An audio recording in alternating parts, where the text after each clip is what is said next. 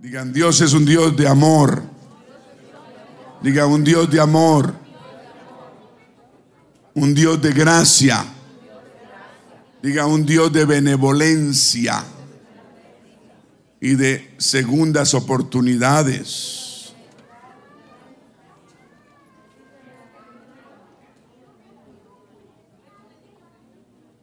Romanos 1.18, vamos a la palabra. Romanos 1.18.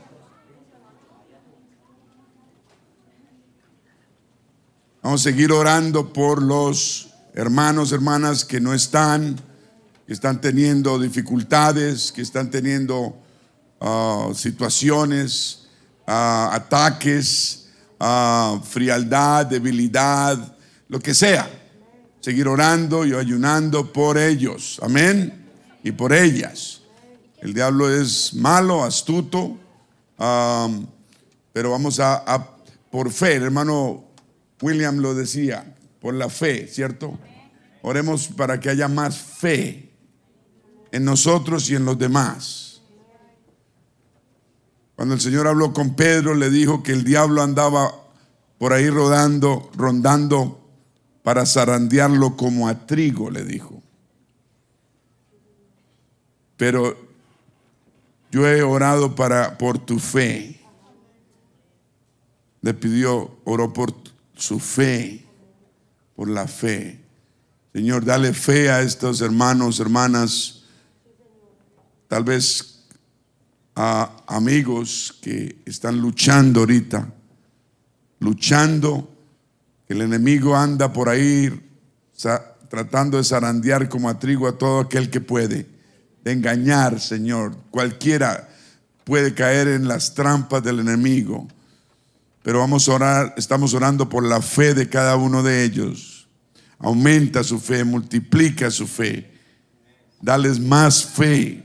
Con fe todo es posible. Que la fe prime, que la fe gane.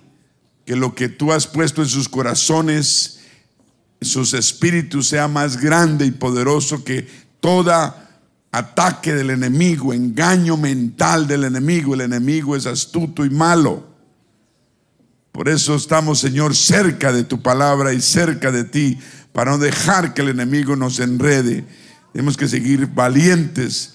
Las esposas que están solitas, están luchando, los esposos que están solos, están luchando, los hijos, los padres, todos, los, los, los, varones y jóvenes y jovencitas que están aquí, que no tienen a su familia, estamos luchando, Señor. Bendice a cada uno de ellos. Le pedimos por la hermana Vicky, Señor, síguele sanando, fortaleciendo. Hermana Wendy y todos los demás que estén atacados en salud. En el nombre de Jesús te lo pedimos. Amén.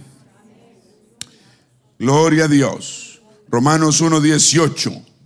Vamos a leerlo todos en coro. Uno, dos, tres.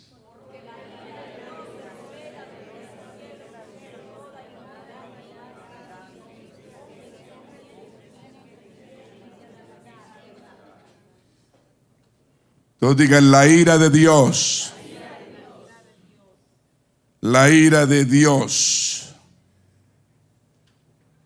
Salmo 75, 4, rápidamente, Salmo 75, 4, dije a los insensatos, no os enfatuéis. Y a los impíos, diga impíos, todo el que no es piadoso, todo el que no es salvo, la Biblia lo llama impío. Dice, no os enorgullezcáis. Amén. Segunda Timoteo ya se pueden sentar. 2.14. Recuérdales esto. Pueden sentarse. Segunda Timoteo 2.14. Recuérdales esto. Exhórtales delante del Señor a que no contiendan sobre palabras lo cual para nada aprovecha, sino que es para perdición de los oyentes. Procura con diligencia, oiga, presentarte a Dios aprobado. No solo presentarte a Dios, sino aprobado por Él, como obrero que no tiene de qué avergonzarse. Si hay algo que te avergüence, tienes que ponerlo bajo la sangre por medio del arrepentimiento, que usa bien la palabra de verdad. Amén. Mas evita profanas y vanas palabrerías porque conducirán más y más a la impiedad y su palabra carcomerá como gangrena, los cuales son Himeneo y Fileto. Todos digan la ira vengadora de Dios. Yo soy una persona que hablo del amor de Dios, de la gracia de Dios, como lo hace su palabra, pero no podemos negar que su palabra también igual habla de la vida, de la ira vengadora de Dios. Esto nos ayuda a los que estamos en el camino a, permanecer fuertes. Porque vemos la diferencia de estar adentro a estar afuera. Vemos la diferencia entre el futuro que vamos a tener nosotros al futuro que van a tener los que no están. Eso nos debe ayudar a despertarnos, porque la ira vengadora de Dios viene. En los tiempos de Noé no creían hasta que vino la ira de Dios. A Noé le decían que estaba loco, a nosotros nos pueden decir que estamos locos, pero la ira venidera de Dios llegó.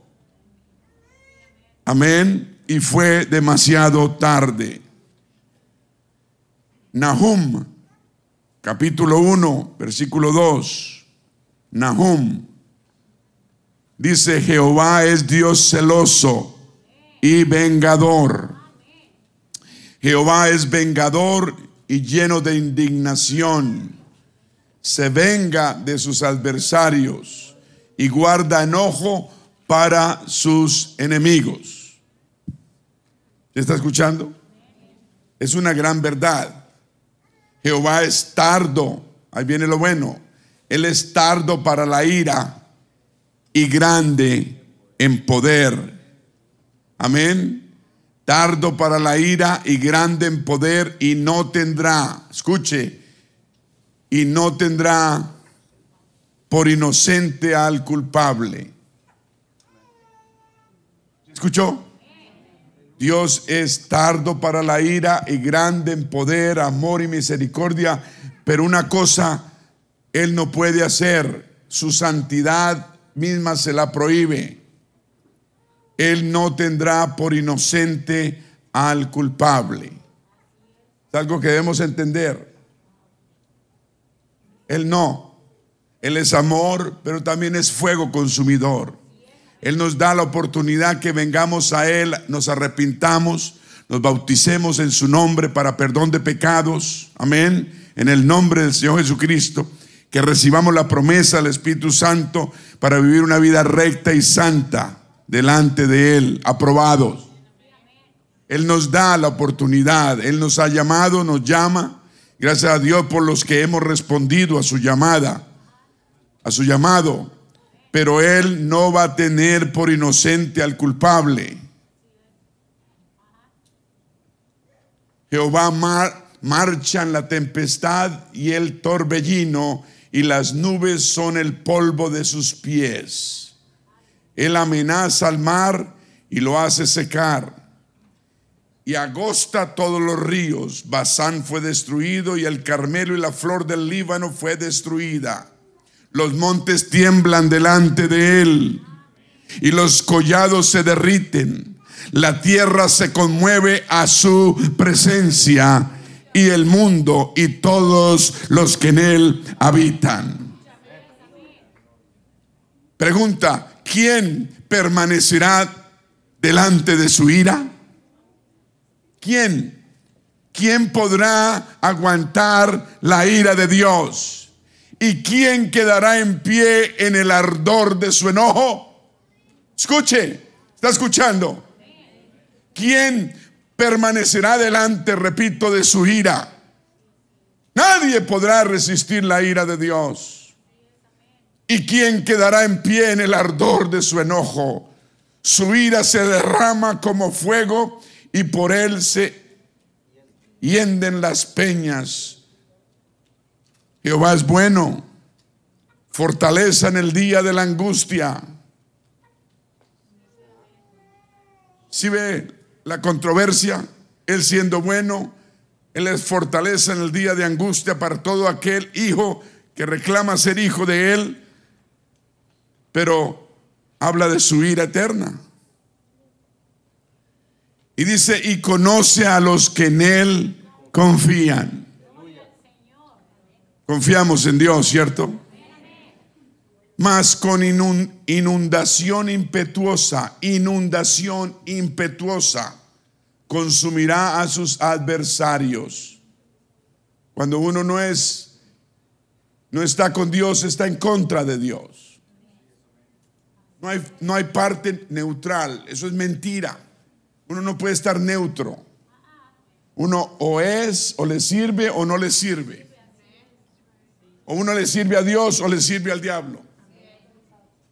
Si uno no le está sirviendo a Dios, uno no puede estar neutro y si está neutro le está sirviendo al enemigo.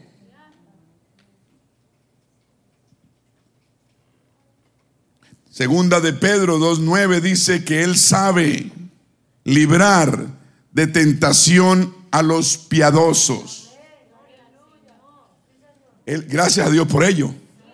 Él sabe librar de tentación a los piadosos y reservar, Él sabe reservar, guardar, proteger a los injustos. ¿Hay algo de injusticia en tu vida? ¿Eres justo? ¿Haces acepción de personas? ¿Aló? Él, él sabe librar de tentación a los piadosos y reserva de que vengan cosas malas a los que son justos. Después, y reserva a los injustos para ser castigados en el día del, oiga, dice, reserva a los injustos para qué? Los injustos para ser castigados en el día del juicio, porque viene un día de juicio. ¿Cuántos dicen amén? Hebreos 10, 26. Porque si pecaremos voluntariamente después de haber recibido el conocimiento de la verdad, ya no queda más sacrificio por los pecados, sino una horrenda, diga horrenda, diga horrenda, expectación de juicio y de hervor de fuego que ha de devorar a los adversarios. De eso estamos nosotros librándonos. Amén. Eso debe ser buenas noticias para todos. Si usted lo, lo, lo incita, lo preocupa, puede ver que algo usted debe hacer y necesita hacer en su vida cuando oye estas palabras. Dice 28, el que viola la ley de Moisés por el testimonio de dos o tres testigos muere irremisiblemente.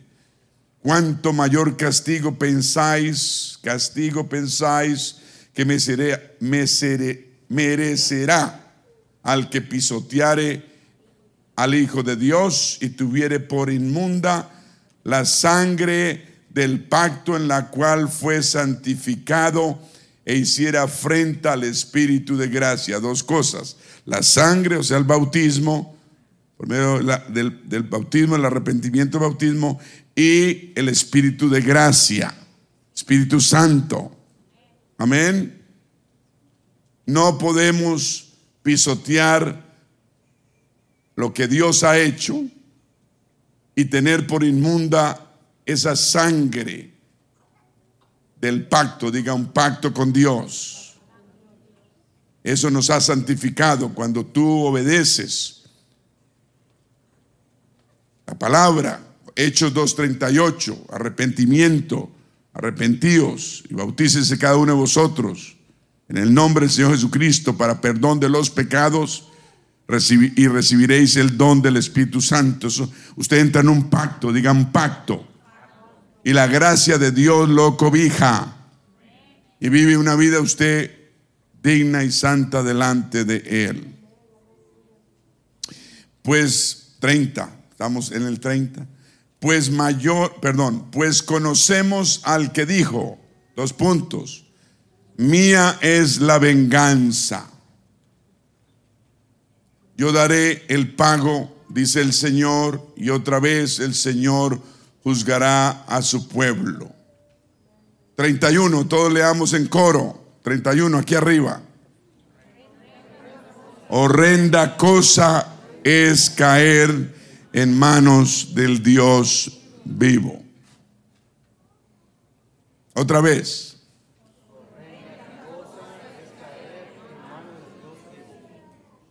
Horrenda cosa es caer en manos del Dios vivo. Digan, horrenda. Por eso Dios nos llama a la purificación. 1 Corintios 6, 19. O ignoráis que vuestros que vuestro cuerpo tóquese los cachetes. No tiene cachetes, tóquese, pellizquese. Los gordos o los flacos. O ignoráis que vuestro cuerpo es templo, todos digan templo del Espíritu Santo. Espíritu Santo, el cual está dentro de vosotros, el cual tenemos de Dios y que no sois vuestros. Está hablando del templo. El cuerpo es del Señor porque habéis sido comprados, fuimos comprados por precio. Alguien pagó un precio y precio de sangre en la cruz del Calvario. Por ese precio que el Señor pagó en la cruz, debemos aprender a glorificar a Dios en nuestro cuerpo y en nuestro espíritu humano, los cuales son de Dios.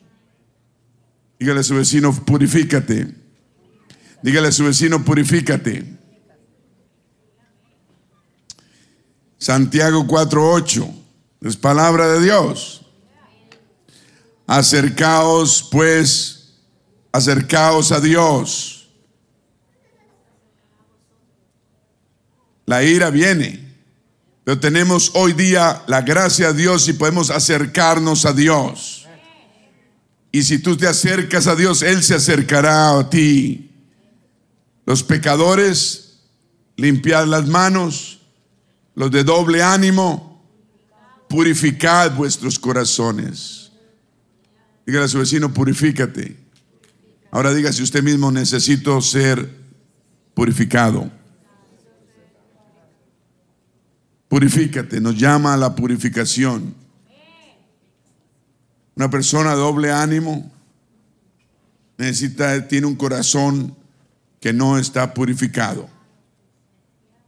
Necesitamos entregarle al Señor nuestro ser y dejar que nos purifique.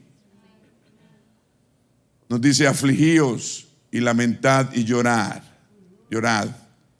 Vuestra risa se convierta en lloro, vuestro gozo en tristeza. ¿Cómo lo hacemos? Cuando nos humillamos. Dice, humillaos. Siguiente, 10. Humillaos delante del Señor y Él os exaltará.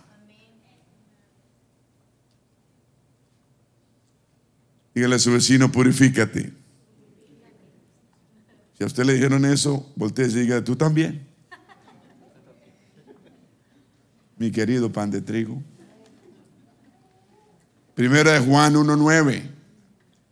Si confesamos nuestros pecados, él es fiel, Dios es fiel si confesamos, no si los negamos, no si los tapamos, no si miramos por otro lado, no si esperamos que la gente no se da cuenta, no, dice si los confesamos, admitimos el pecado, sabemos que estamos haciendo mal, lo confesamos, entonces Dios es fiel y justo para perdonar nuestros pecados y limpiarnos de toda maldad.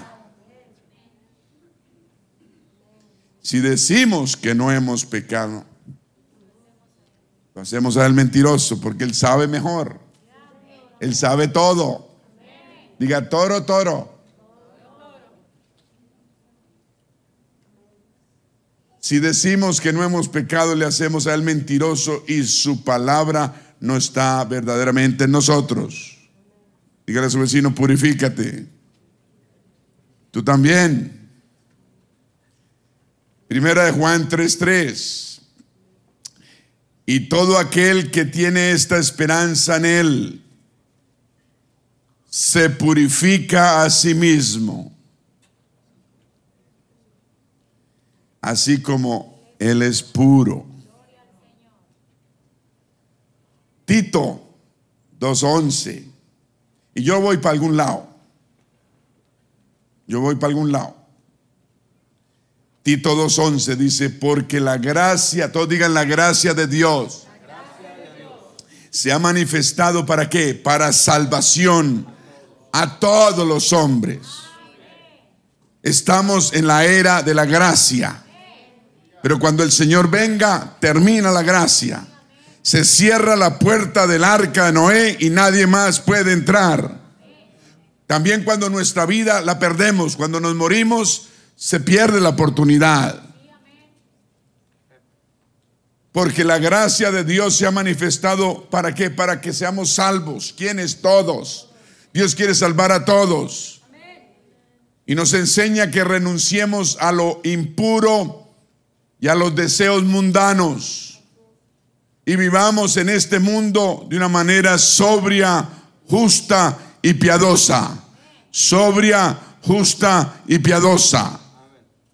Y que llevemos esa esperanza bienaventurada, que es que la venida de nuestro Señor Jesucristo.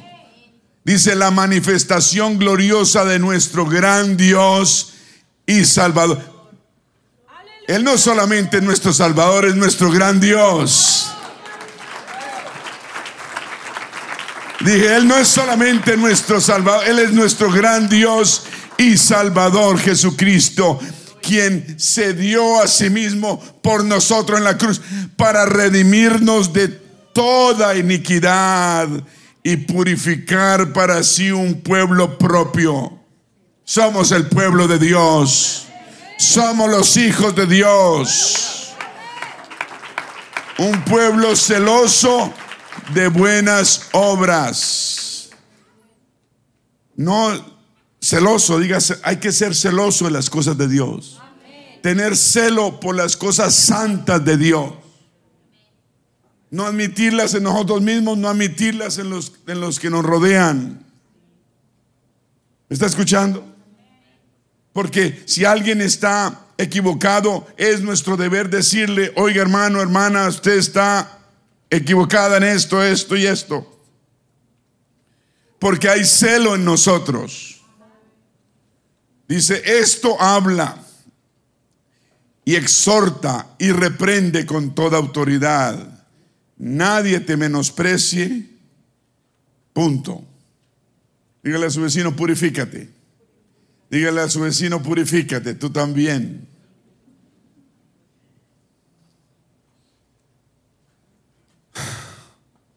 Segunda Corintios 7:1. Así que, amados, hablando al pueblo de Dios, a la iglesia, puesto que tenemos tales promesas, debemos todos los días que limpiarnos de toda contaminación de carne y de espíritu. Celos, acepción de personas, envidias, eso es malo, especialmente dentro de la iglesia. Aló. Si no sabemos tratar a nuestros hermanos, menos vamos a poder tratar a alguien de afuera.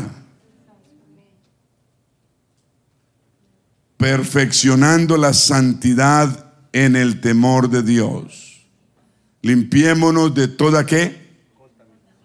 Todo lo que contamine al cuerpo, la carne, debemos estar limpios de eso. Y todo lo que contamine el espíritu humano que tenemos. Cuerpo, alma y espíritu. El alma es eterna, tenemos que cuidar nuestro espíritu, amén. La carne se contamina, por eso debemos perfeccionar nuestra vida de santidad en el temor de Dios. Todos los días decimos, esto no le sirve al Espíritu, esto no es de Dios, esto no le gusta a Dios, esto no me edifica espiritualmente, esto no lo voy a hacer, esto no lo voy a pensar, esto está mal, no lo debo hacer. Eso es un trabajo diario y total de cada uno de nosotros. Purificarnos, diga purifícate. Perfeccionando, debemos perfeccionarnos todos los días en esa pureza que está en Dios teniendo temor de Dios, temor. ¿Cuántos dicen gloria a Dios? Dígale a su vecino, purifícate. Mateo 5, 28. Oíste que fue dicho, está enseñando el Señor a sus discípulos y a, y a todo el pueblo. Oíste que fue dicho, no cometerás adulterio. Pero yo os digo que cualquiera que mira a una mujer para codiciarla, ya adulteró con ella en su corazón. Con ella.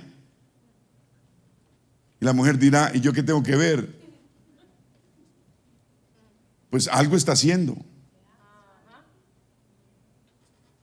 Alguna insinuación hizo. O se está vistiendo de la forma incorrecta. ¿Me está escuchando? Entonces el adulterio viene también con ella. Por eso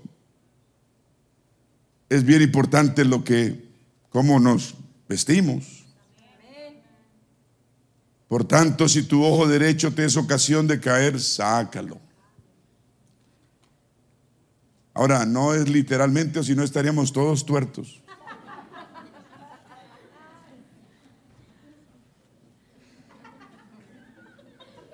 Yo creo que así nos eh, seríamos, nos portaríamos mejor, ¿no? No me queda uno, no puedo fallar. Si tu ojo te es ocasión de caer, sácalo y échalo de ti, pues mejor es, es que se pierda uno de tus miembros y no que todo tu cuerpo sea echado al infierno. Si tu mano derecha te es ocasión de caer, córtala y échala de ti, pues mejor te es que se pierda uno de tus miembros y no que todo tu cuerpo sea echado al infierno. Todo lo que nos esté dañando hay que sacarlo, hay que cortarlo, mocharlo, mocharlo, cortarlo, quitarlo, lo que nos esté dañando.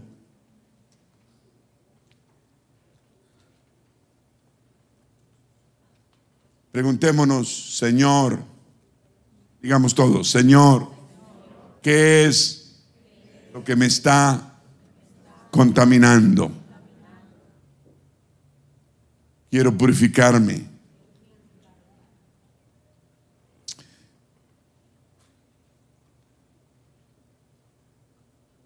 Gloria a Dios.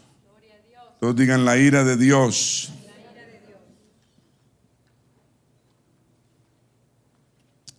En el año 1700 41 se predicó un mensaje muy famoso y fue en Connecticut, 8 de julio, saben exactamente. Y lo predicó un evangelista, un se llamaba Jonathan Edwards. Y su título era Pecadores en las manos de un Dios airado o iracundo. ¿Escuchó? ¿Qué pasa con los pecadores en las manos de un Dios airado?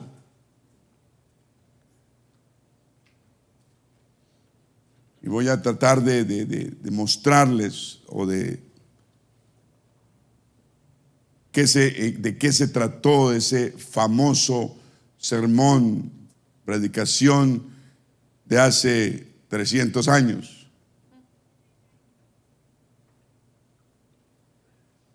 Deuteronomio 32, 35 dice, mía es la venganza y la retribución, y a su tiempo su pie resbalará porque el día de su aflicción está cercano y lo que les está preparado se apresura. Eso lo dice Deuteronomio 32, 35. Amén. Vuelvo y repito, Dios es un Dios de amor y de gracia, todavía hay gracia, pero la ira de Dios viene y es cierta y se va a derramar. Estaba hablando Dios, dice Jonathan Edwards, que amenazaba a los israelitas que eran impíos e incrédulos. El pueblo de Dios que se volvió impío e incrédulo, que vivían bajo la bondad y todas las obras maravillosas de su favor, pero como dice este verso 28, era una nación privada de consejos y no había en ellos entendimiento, se habían engrosado de las bendiciones. tenemos que tener cuidado, porque nos podemos engrosar y diluir y engañar por las bendiciones materiales de Dios. Y se predicó este mensaje, pecadores en las manos de un Dios airado a su tiempo, dice él, su pie resbalará. A su tiempo su pie resbalará, que indica el, el castigo, indica la destrucción a los cuales estaban expuestos todo impío, van a estar expuestos todo impío o incrédulo. Él dice, primero que todo, esto indica, primero indica que siempre estuvieron expuestos a ser destruidos, tal como todo aquel que se para o camina en lugares resbaladizos, siempre está expuesto a la caída. No te pares en lugares resbaladizos, te vas a caer. Dice él, esto implica la manera como serán destruidos cuando habla como sus pies están resbalando es un sermón de advertencia para la iglesia y para los que deben entrar al camino de Dios.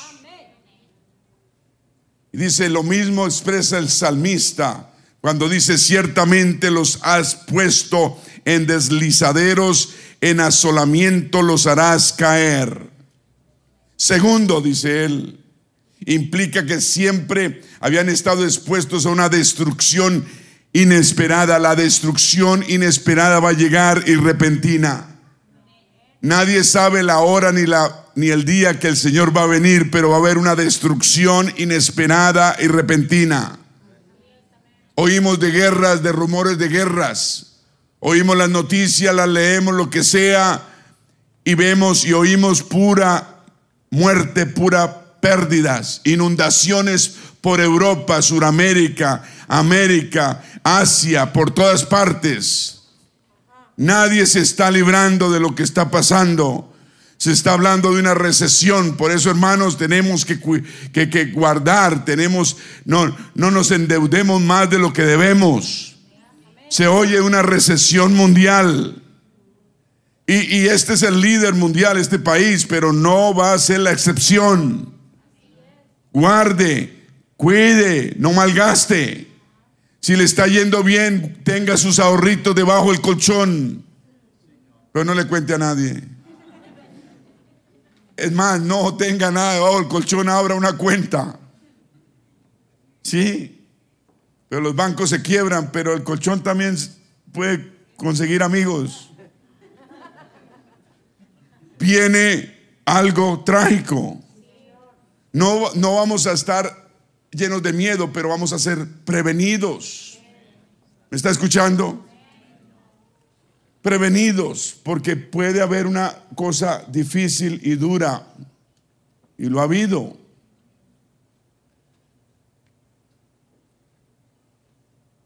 Entonces habla, el, salmista habla de que algo de repente viene.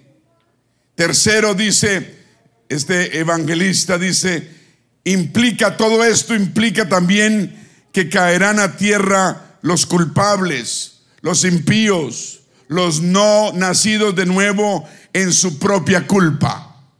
Que Dios no tendrá culpa de nada. Una persona que cae bajo la ira de Dios, Dios no tiene la culpa.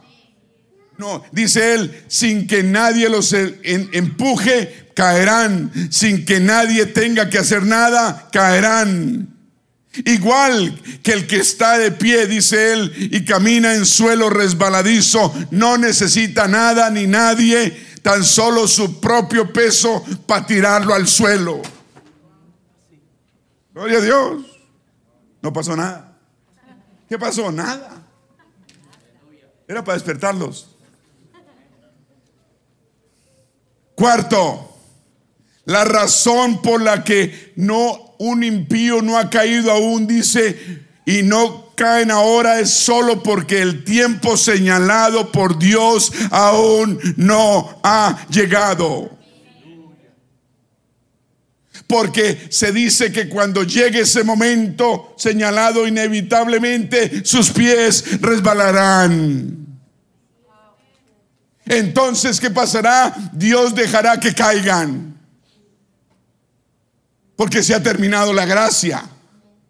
Aún estamos en gracia. Aún tenemos la oportunidad de venir a Dios. Pero en ese momento ya no habrá gracia. Y Dios dejará que caigan inclinados en su propio peso. Dice él. Dios no los seguirá más sosteniendo en lugares resbaladizos, sino que los soltará y se apartará a Dios y entonces en ese instante caerán a su propia destrucción. Dice, tal como todo aquel que anda en terreno inclinado y resbaladizo o al borde de un abismo y no puede sostenerse solo. Y cuando se queda sin apoyo, cae instantáneamente y desaparece y se pierde.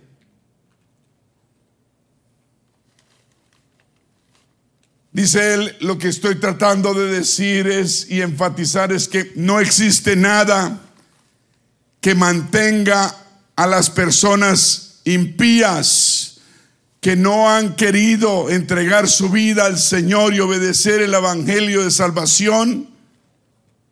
No hay, no existe nada que pueda mantener a los impíos fuera del infierno, sino simplemente la discreción de Dios. Dice él, y al decir discreción de Dios me refiero a su discreción en cuanto a su soberanía, porque Dios es soberano.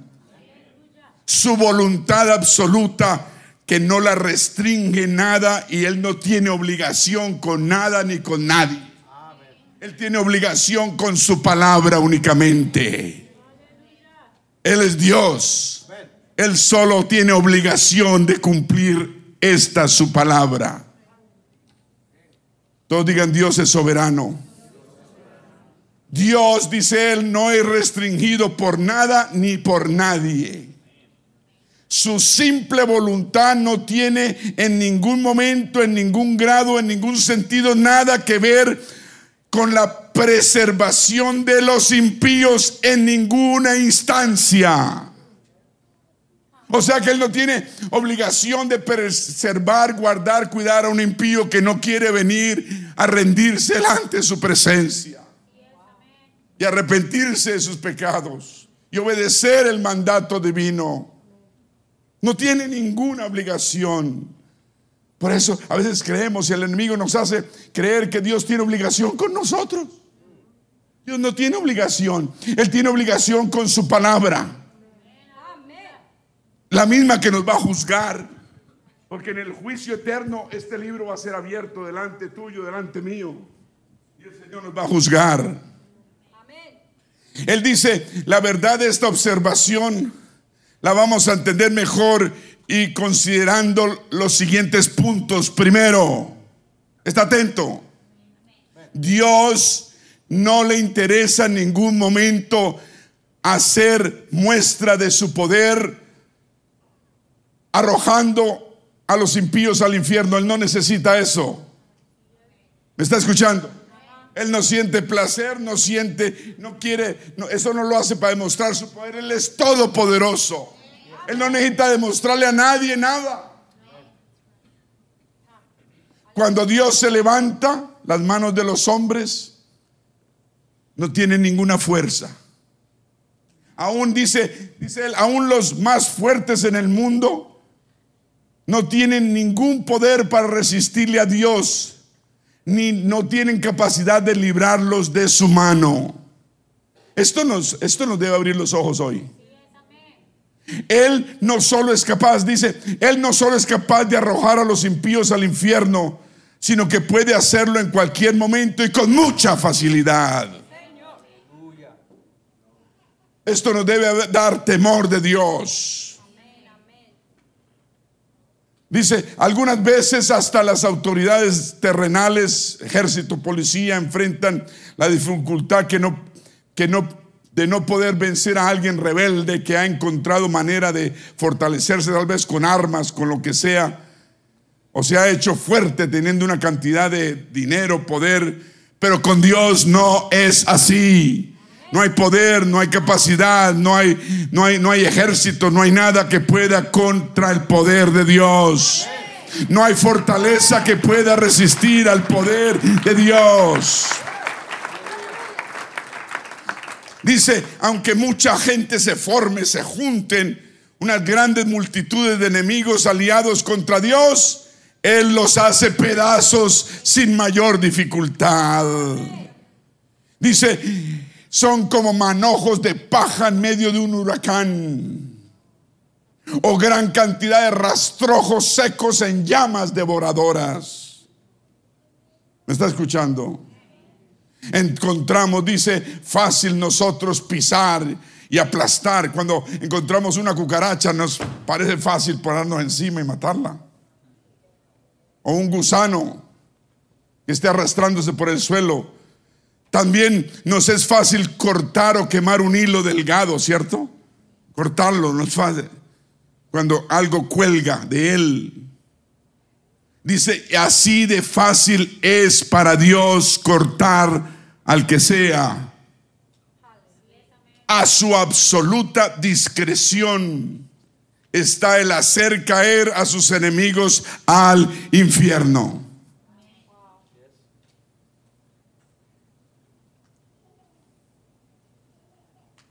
¿Y quiénes somos nosotros? Pregunta para pretender hacerle frente a Él, a Dios, ante cuya reprensión la tierra tiembla y ante quien las rocas se desploman. ¿Quiénes somos nosotros para pretender hacerle frente a Dios? Segundo, los impíos ya sabemos que son impíos, ¿cierto? Merecen ser echados al infierno, merecen. Lo dice la Biblia. Porque la gracia y la salvación ha sido ofrecida y se han negado. O han vivido una vida tibia, religiosa. Entonces dice, los impíos merecen ser echados al infierno. De manera que si la justicia de Dios divina llega, no hay nada, no hay nada, repito, que pare esa justicia divina si quisiera destruirlos. No hay nada. Más bien por el contrario, la justicia de Dios, la santidad de Dios clama pidiendo un castigo infinito por sus pecados, porque Dios es santo. Dios es amor, pero también es fuego consumidor. Dice la justicia divina, la justicia de Dios, dice, dos puntos, del árbol que produce las uvas de Sodoma, córtalo, para que inutiliza también la tierra. En otras palabras, la espada de la justicia de Dios está en cada momento puesta sobre las cabezas de los impíos serio rechazar a Dios. Es serio rechazar a Dios.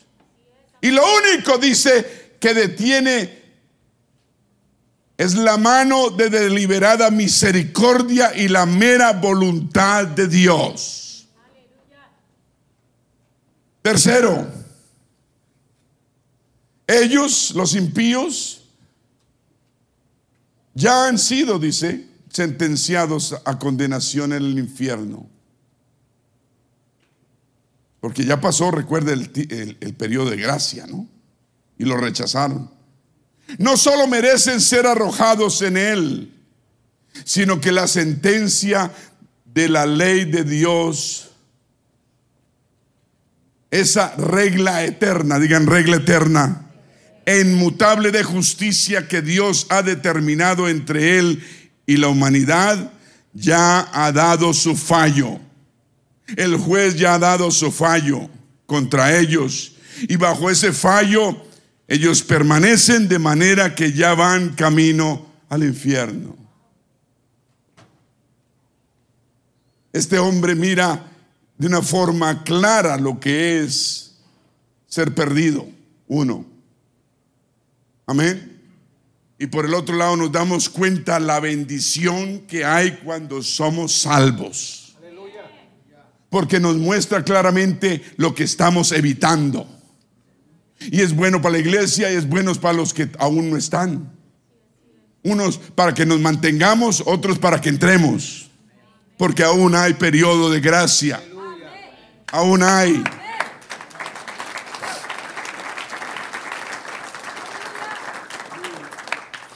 Dice, no solo merecen ser arrojados en el infierno, sino que la sentencia de la ley de Dios, esa regla eterna, inmutable justicia, ya ha dado su fallo. Y lee Juan 3:18, donde dice, el que en él cree no es condenado. Ahí viene, pero el que no cree ya ha sido condenado, porque no ha creído en el nombre del unigénito Hijo de Dios. ¿Cuál es ese nombre? ¿Cuál es ese nombre? El mundo carnal le tiene temor a ese nombre, pero el mundo espiritual adora ese nombre. Un aplauso al Señor. Dice el evangelista, así que todos los inconversos, todos los que los, los impíos inconversos pertenecen propiamente al infierno, dice. Ese es su lugar porque es el lugar que han escogido. Es el lugar que la justicia y la palabra de Dios y la sentencia de su ley inmutable les ha asignado. Cuarto, los inconversos, los impíos, son ahora el objeto de este mismo enojo e ira de Dios expresado en los tormentos que la Biblia habla que hay en el infierno. Y la Biblia habla de tormentos en el infierno. Hay tormentos en el infierno. Amén. Sí, Dios sí está muy enojado. Dios está muy airado con muchos. Ahora que están sobre la tierra, dice, aún sin duda con algunos que están escuchando tal vez el mensaje, quienes creyéndose que son salvos, se encuentran en las mismas, dice él, condiciones que aquellos que ahora están ya en las llamas del infierno. Es una advertencia buena. Pero dice él, pero no es porque Dios esté pasando por alto su impiedad, no.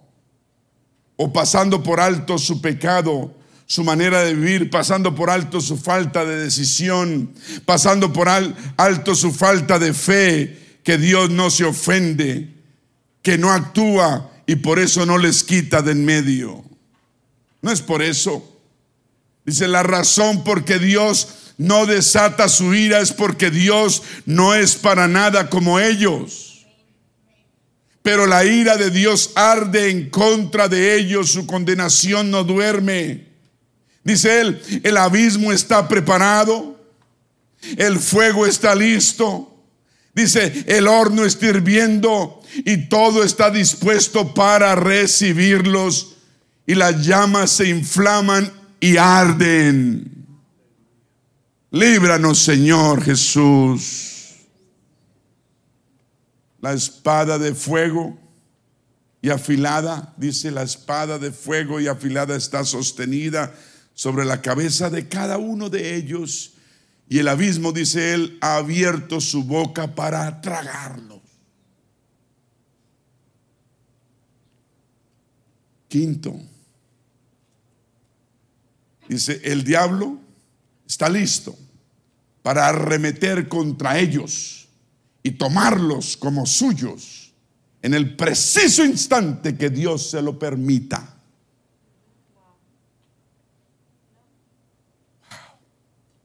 Los impíos le pertenecen al diablo, porque ese ha sido su escogencia y su deseo.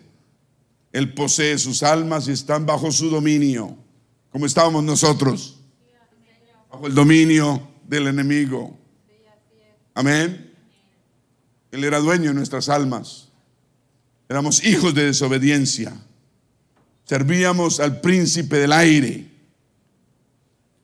Dice él, las escrituras lo presentan como posesión. Los demonios los vigilan constantemente, siempre están pendientes a los impíos. Dice que los vigilan, siempre están pendientes, los están esperando como leones hambrientos. ¿Está escuchando? increíble.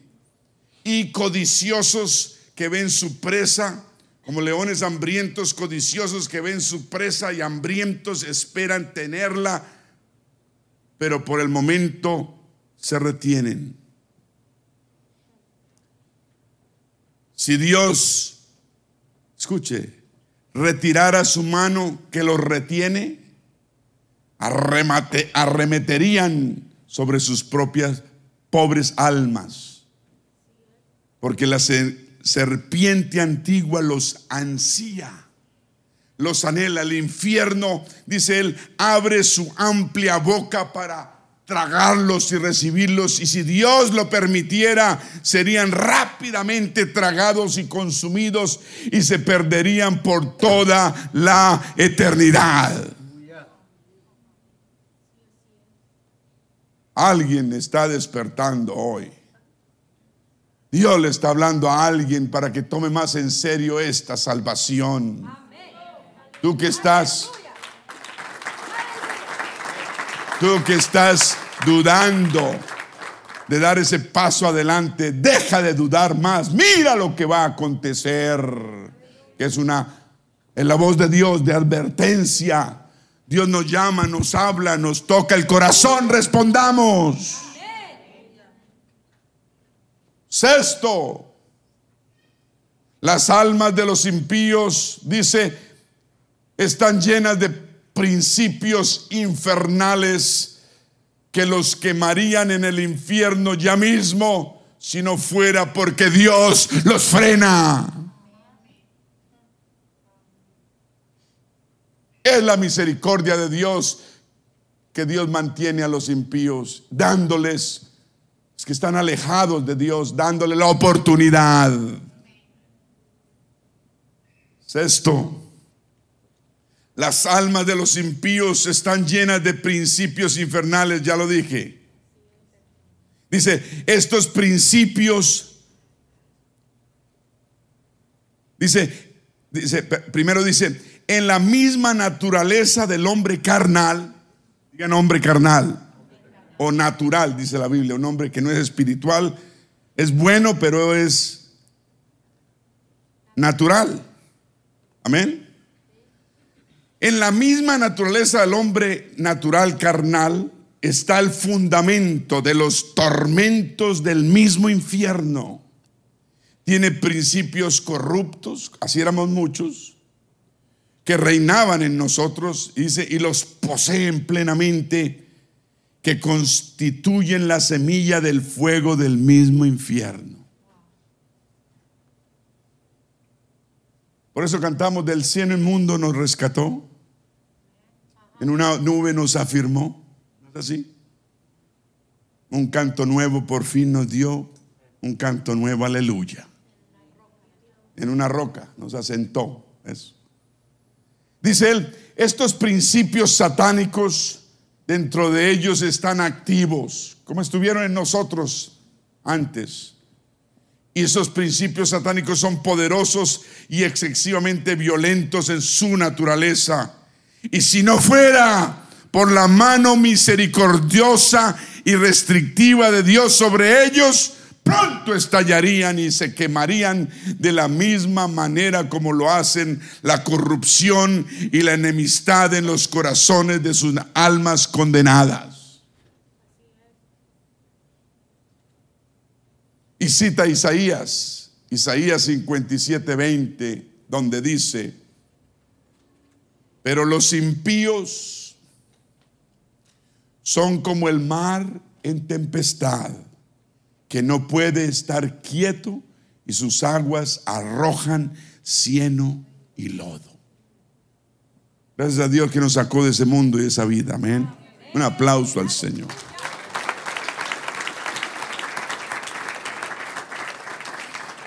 Dice, las almas de los impíos, la Biblia las compara al mar en tempestad. Eso fue lo que leímos. Pero por ahora, digan por ahora, Dios refrena la maldad de los impíos con su gran poder. Igual como lo hace con las olas embravecidas del mar, diciéndoles, quieta, hasta aquí llegarás, ola, y de aquí no pasarás. Pero si Dios, si Dios retirase ese poder frenador, los arrasarían en todo por delante. Dice el pecado, el pecado, todos digan el pecado. El pecado es la ruina y la perdición del alma. ¿Sí entendió?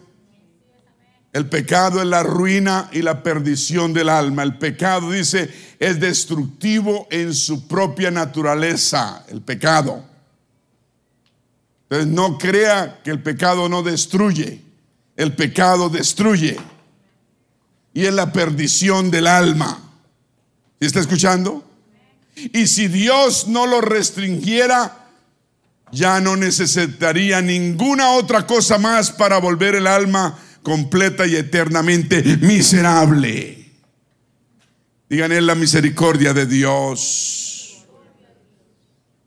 Dice, la corrupción del corazón del hombre es inmoderada e ilimitada en su furia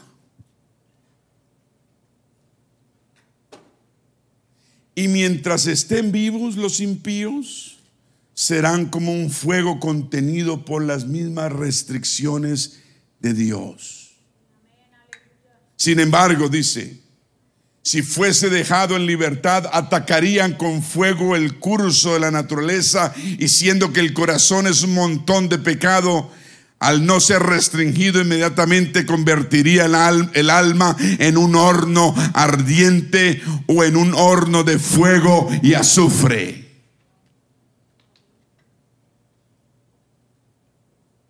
Séptimo, el hecho de que la muerte no sea algo posible por ahora, porque tenemos tal vez buena salud, porque estamos jóvenes, porque no nos duele nada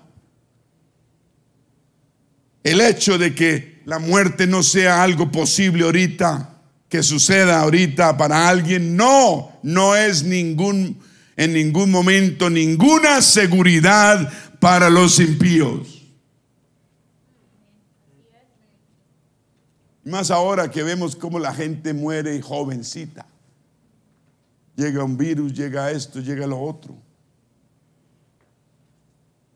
No es ninguna, dice, no es ninguna seguridad para el hombre natural el hecho de que ahora goce de buena salud, no. Ni que no contemple la posibilidad de partir de este mundo inmediatamente por algún accidente, ni el que no perciba ningún peligro, porque todos percibimos peligro, ¿no? Cada vez que usted sale a la calle está, es peligroso. Todos esos carros a 40, 60 millas por hora hacer desastres. Usted mismo, y usted maneja, usted tiene que tener cuidado. Siempre muy peligroso porque usted tiene una arma.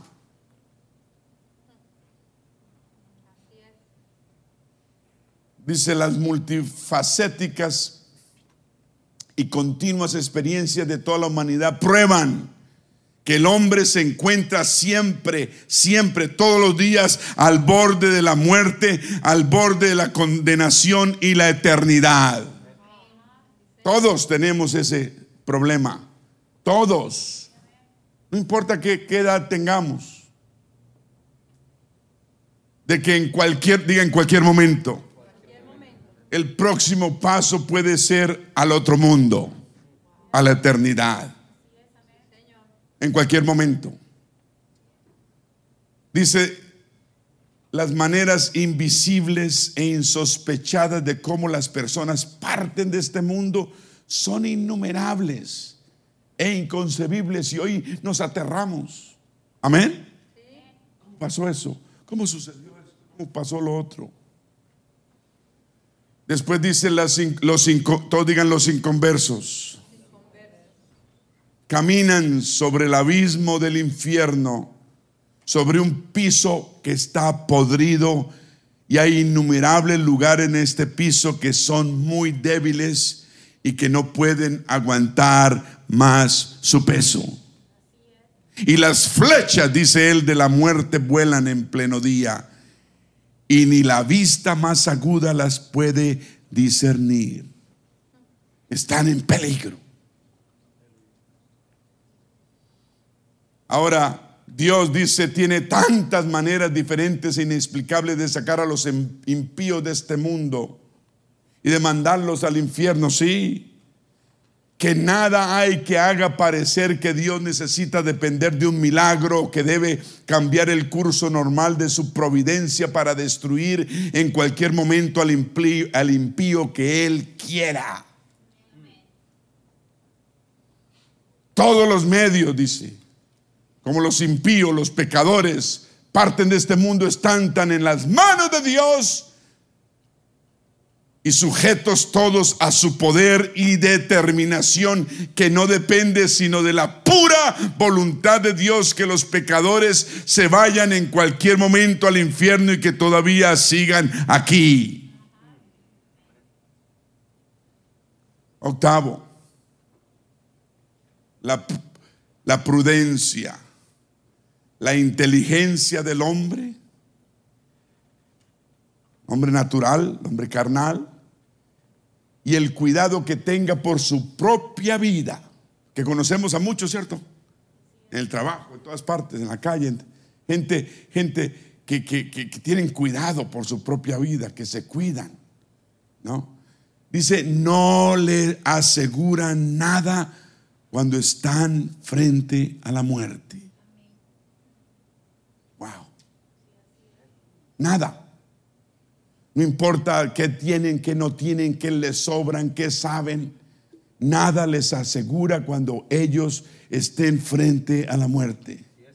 Dice él, existe la clara evidencia de que la sabiduría propia del hombre, la sabiduría, no le asegura nada contra la muerte. En cambio, ¿cuál es la realidad?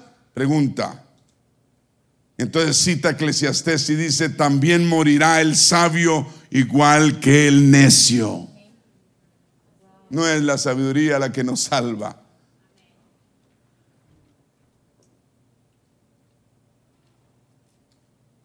O el cuidado que tengamos de nuestra propia vida. Noveno, todos los esfuerzos, todas las maquinaciones que los impíos usen para escapar del infierno, a la vez que rechazan al Señor Jesucristo y siguen siendo impíos, no los libera del infierno ni por un instante. ¿Está escuchando?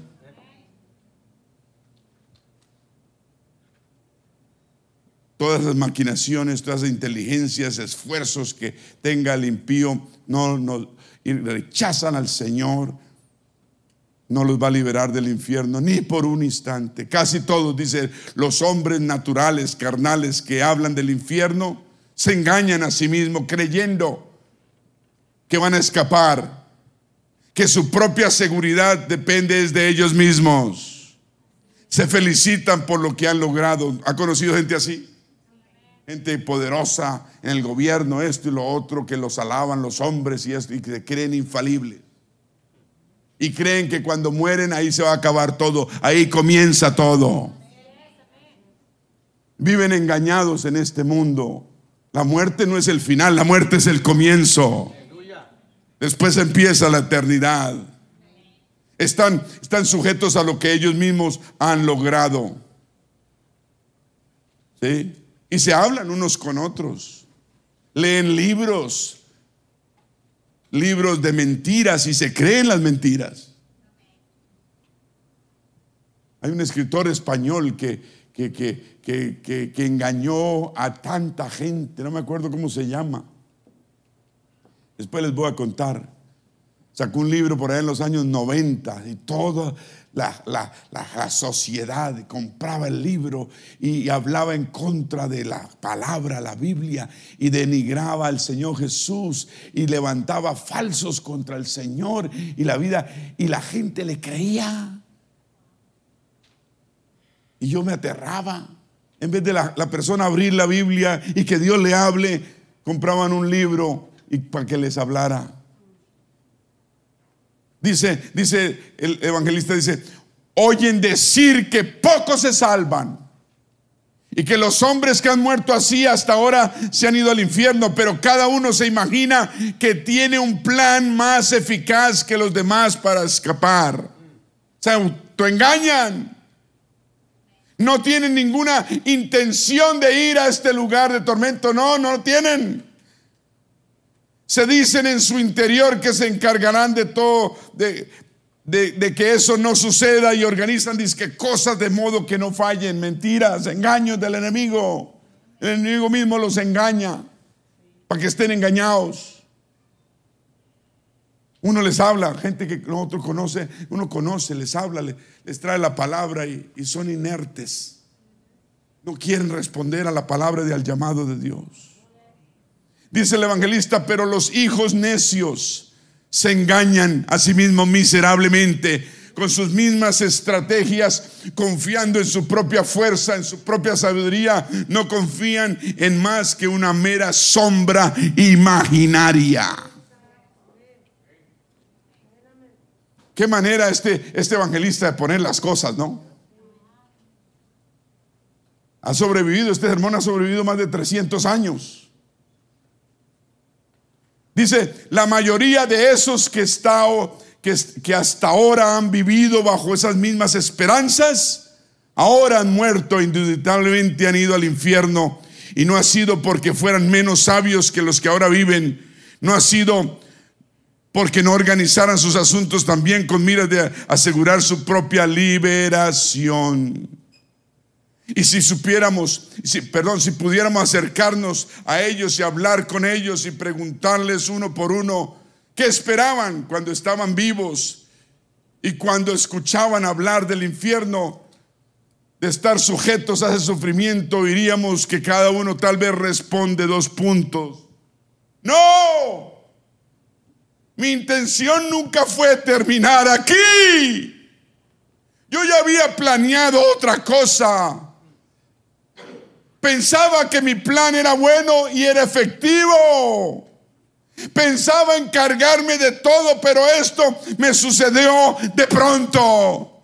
No esperaba nunca que fuese así. Me sorprendió como ladrón en la noche. Dirán, la muerte se burló de mí, la ira de Dios fue demasiado rápida para mí, dirán. Oh, mi maldita insensatez. Me engañaba a mí mismo y me complacía a mí mismo con sueños vanos de lo que pasaba, haría, de lo que pensaba que iba a pasar en el más allá. Y cuando esperaba paz y seguridad, vino sobre mí la destrucción repentina. Décimo, Dios no ha asumido ninguna obligación, tan solo la obligación que Él tiene es con su palabra. pero Él no ha asumido ninguna obligación ni ha hecho ninguna promesa de resguardar en ningún momento al hombre que rechaza a Dios, resguardarlo del infierno. Él no ha hecho ninguna promesa. Amén. Eso lo sabemos. Dios no ha hecho ninguna promesa de vida eterna, ni de liberación, ni de preservación de una muerte eterna, aparte de lo que estipula Él en su pacto de gracia, en su palabra. No hay otra, no hay otra promesa de Dios sino su palabra. Están aquí y solo aquí. Dice el evangelista, pero los que no tienen ningún interés en las promesas del pacto de gracia y que no entran a ser hijos del pacto, que no creen en ninguna de, sus, de las promesas, lo que no tienen interés alguno de un salvador, de un mediador para que los salve. Entonces la culpa es del misma, del misma persona. No podemos seguir negando el llamado de Dios y creer que vamos a estar bien. No podemos decir, no, estoy joven, yo soy un muchacho joven, soy una muchacha joven, soy una mujer esto y lo otro, tengo que vivir la vida. ¿Vida? Piensa en la vida eterna. Piensa en sus hijos.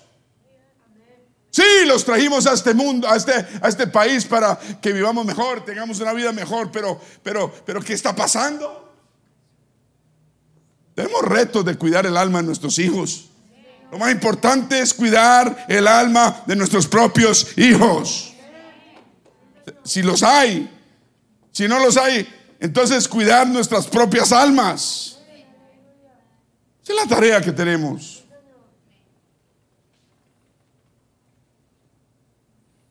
De modo que, dice, cualquier cosa que algunos se han imaginado o supuesto acerca de las promesas al hombre carnal, natural, que sinceramente busca respuestas, podemos afirmar sin equivocarnos que todo lo que el hombre carnal natural acepte como religión y cualesquiera que sean sus oraciones, hasta que crea hasta que crea en el Señor Jesucristo, Dios no tiene ninguna obligación de librarlo de en ningún momento de la destrucción eterna.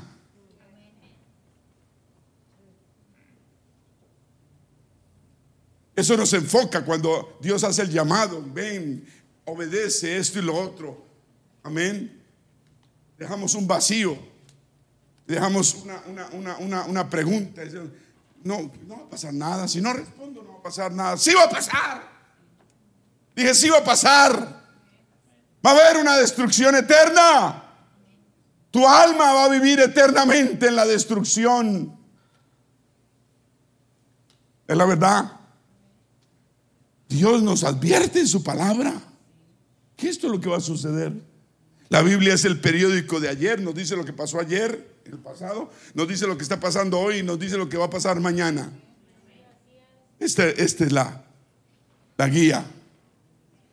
Entonces, dice él, dice, es aquí que el hombre natural, sostenido de la mano de Dios, extendida sobre el abismo del infierno, merece ese fuego. Sí, el hombre que ha rechazado a Dios dice, merece el fuego del abismo. Y ya está sentenciado a él. Y Dios está muy enojado porque su ira es muy grande. ¿Cuántos dicen aleluya?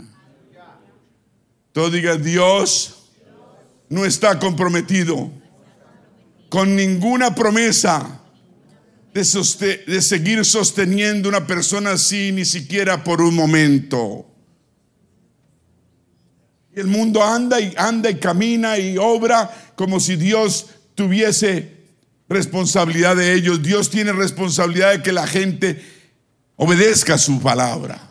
Esa es la responsabilidad. Y los que obedecen a su palabra, Él tiene responsabilidad sobre todos ellos. ¿Y qué pasa por el otro lado? Dice él, el diablo, el diablo espera a una persona así. El diablo lo ansía. Las llamas se reúnen del infierno y centellan a su alrededor y lo atraparán y lo devorarán. Dice, el fuego reprimido en su corazón lucha por escapar, pero no tiene, ¿por qué? Pero no tiene interés en ningún salvador y Jesús le está ofreciendo la salvación. Y no la responde, no la busca. En resumen, el hombre carnal, el hombre natural no tiene ningún refugio. El único es Dios. Nada a que aferrarse, no. Lo único que lo preserva es la voluntad absoluta de un Dios encolerizado, no de ningún pacto, porque no hay pacto para él, ni ninguna obligación de que Dios sea paciente. ¡Wow! Me hubieran predicado esto yo me hubiera convertido, no hubiera esperado hasta los 24 años para convertirme. Hoy es el día de salvación. Después continúa diciendo la aplicación. La aplicación y la presentación de este terrible tema. Porque es un tema terrible pero real.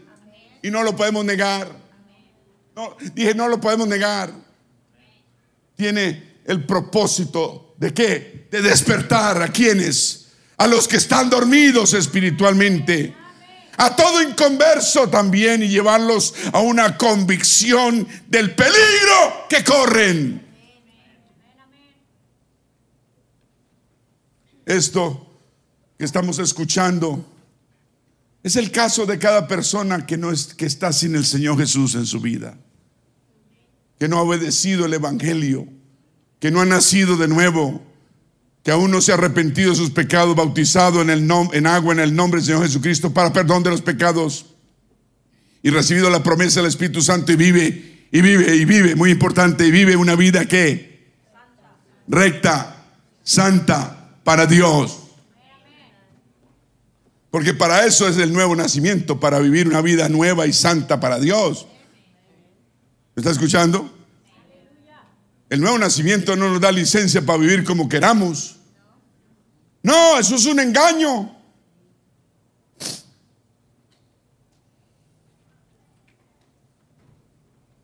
Ese mundo de sufrimiento, dice él, ese lago de azufre ardiente se extiende debajo de ti, converso.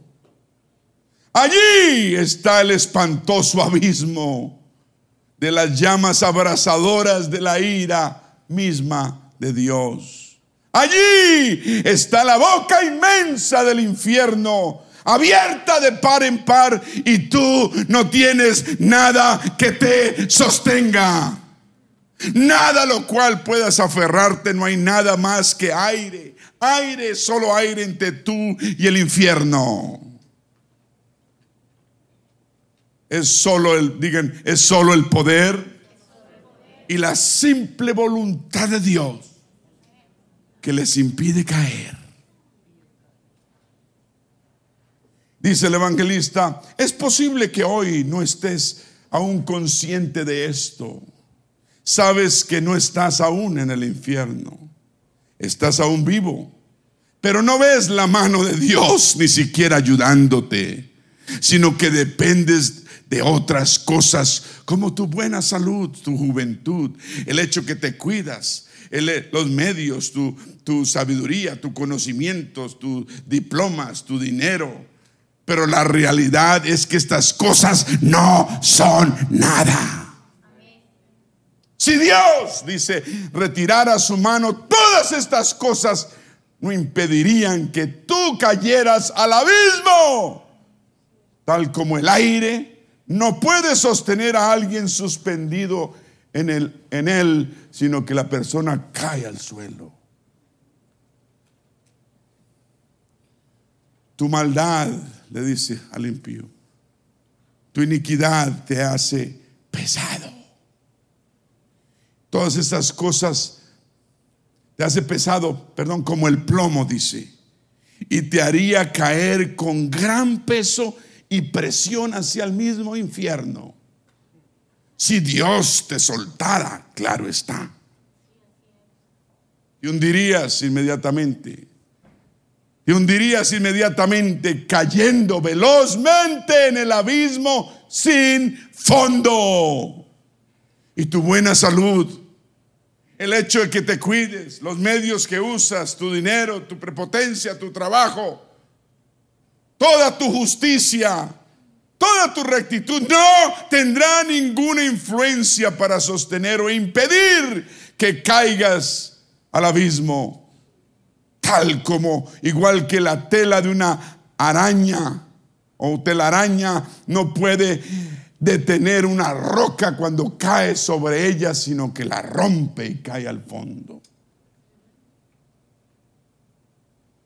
Dice, de no ser por la voluntad soberana de Dios, la tierra no te sostendría ni un instante porque eres una carga para ella, dice.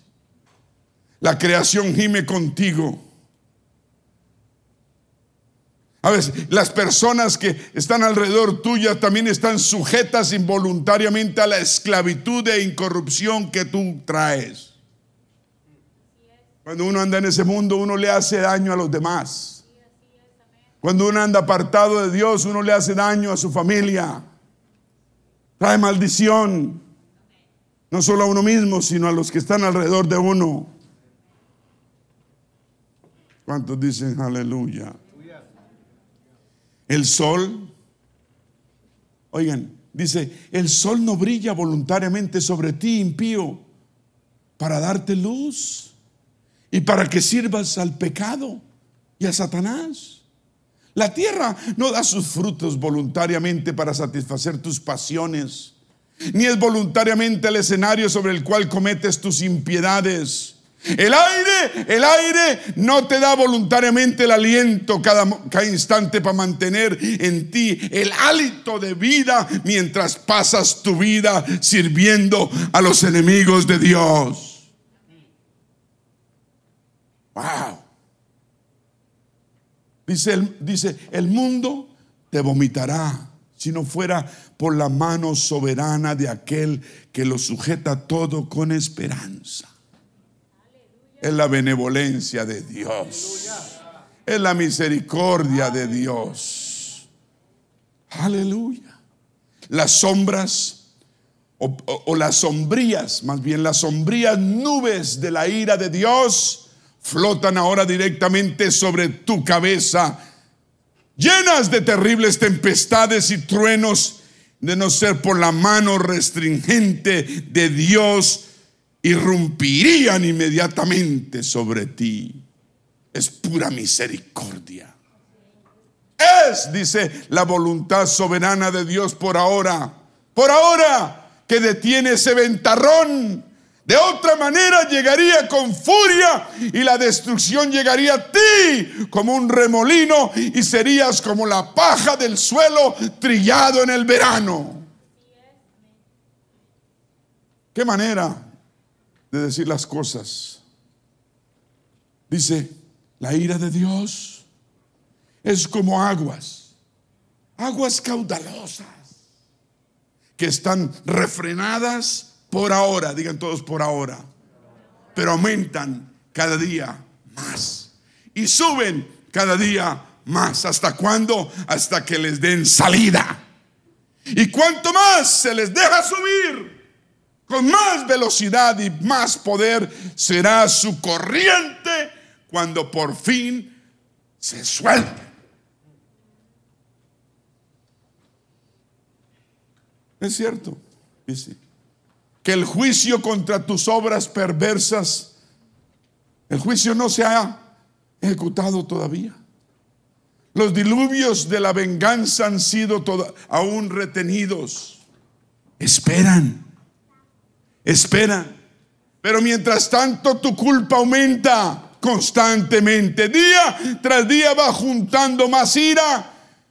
Y no es sino por la simple voluntad y misericordia de Dios que detiene las aguas que presionan fuertemente para salir.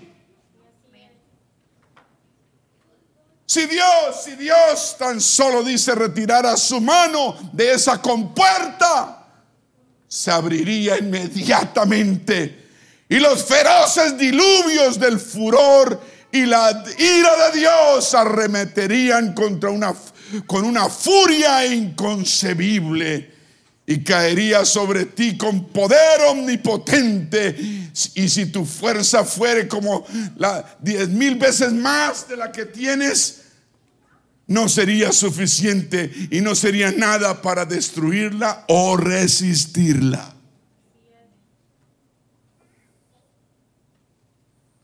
El arco, el arco de la ira de Dios está encorvado. La flecha está lista en la cuerda, dice él, y la justicia apunta la flecha exactamente a tu corazón. No es otra cosa sino la misericordia de Dios. Sin haber hecho ninguna promesa, un Dios que no ha hecho ninguna promesa, un Dios que no tiene aún obligación tampoco. Pero ese mismo Dios evita que la flecha sea soltada y se embriague con la propia sangre de tu propio corazón. Wow. Dice también algo bien importante. Dice así que todo aquel, todo aquel que nunca ha pasado por un verdadero cambio de corazón, realizado directamente por el, el, poder del Espíritu Santo de Dios sobre su alma y espíritu. Todos los que nunca han nacido de nuevo del agua y del Espíritu, no han sido hechas unas nuevas criaturas donde las cosas viejas pasaron aquí, todo es hecho nuevo. No han sido levantados de la muerte del pecado a un nuevo estado ellos se encuentran en las manos de un Dios muy enojado y airado. Cada vez que Dios nos da la oportunidad y nos negamos, Dios se enoja. Le, le, da, le da tristeza, pero le da enojo. Que el tiempo sigue pasando y nosotros no respondemos. Que Él nos sigue llamando y, él, y nosotros no hacemos nada al respecto. Seguimos actuando injustamente, egoístamente, eso es pecado. Dije, eso es pecado.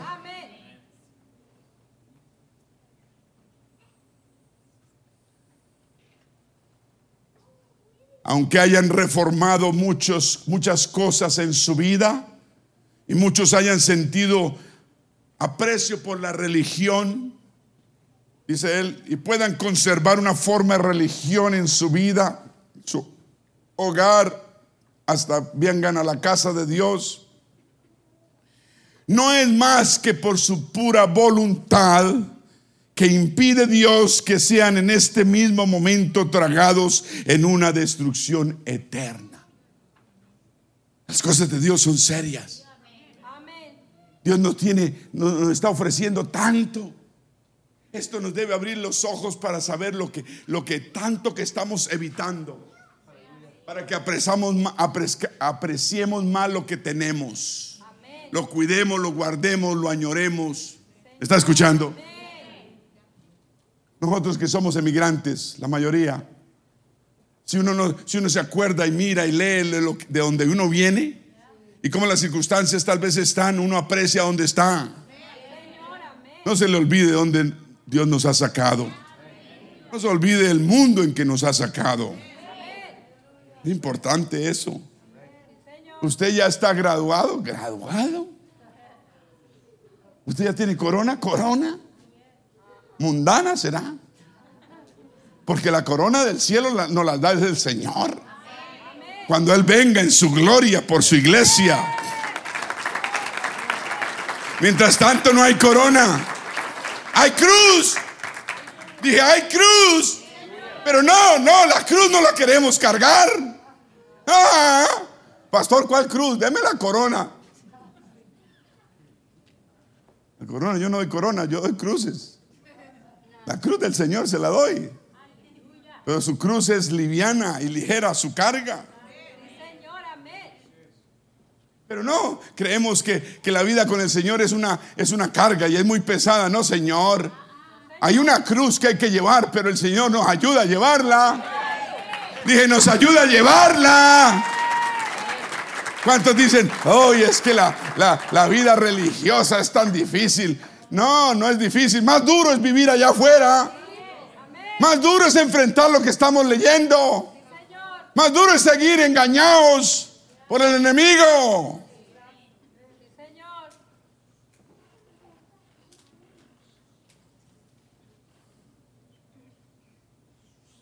No importa lo poco convencidos que estén, van a estar convencidos en el más allá. Los que han partido, dice, estando en las mismas circunstancias en que se encuentran ustedes, testifican que así fue con ellos, porque la mayoría de ellos sufrió una destrucción repentina e inesperada. Va a ser algo inesperado, así como el Señor viene en un abrir y cerrar de ojos a la final trompeta, porque se tocará la final trompeta y los muertos en Cristo resucitarán primero, luego nosotros los que hemos quedado, ¿sí? Seremos arrebatados juntamente con ellos y nos iremos con el Señor por toda una eternidad. Un aplauso al Señor.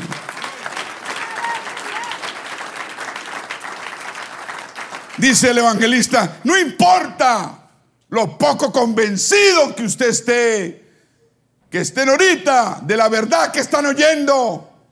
A su tiempo estarán plenamente convencidos de que la destrucción repentina, inesperada va a llegar. Ahora comprueban que esas cosas de las que dependían para su paz y su seguridad no eran más que un soplo y una sombra vacía. Nos aferramos a tontinas, tonterías y creemos que eso nos va a cuidar y guardar. Ah. Señor, Dice el evangelista, tú lo has ofendido infinitamente más que cualquier rebelde obstinado y sin embargo no es otra cosa que su mano misericordiosa la que te detiene de caer en el fuego en cualquier momento. Es solo por eso, dice.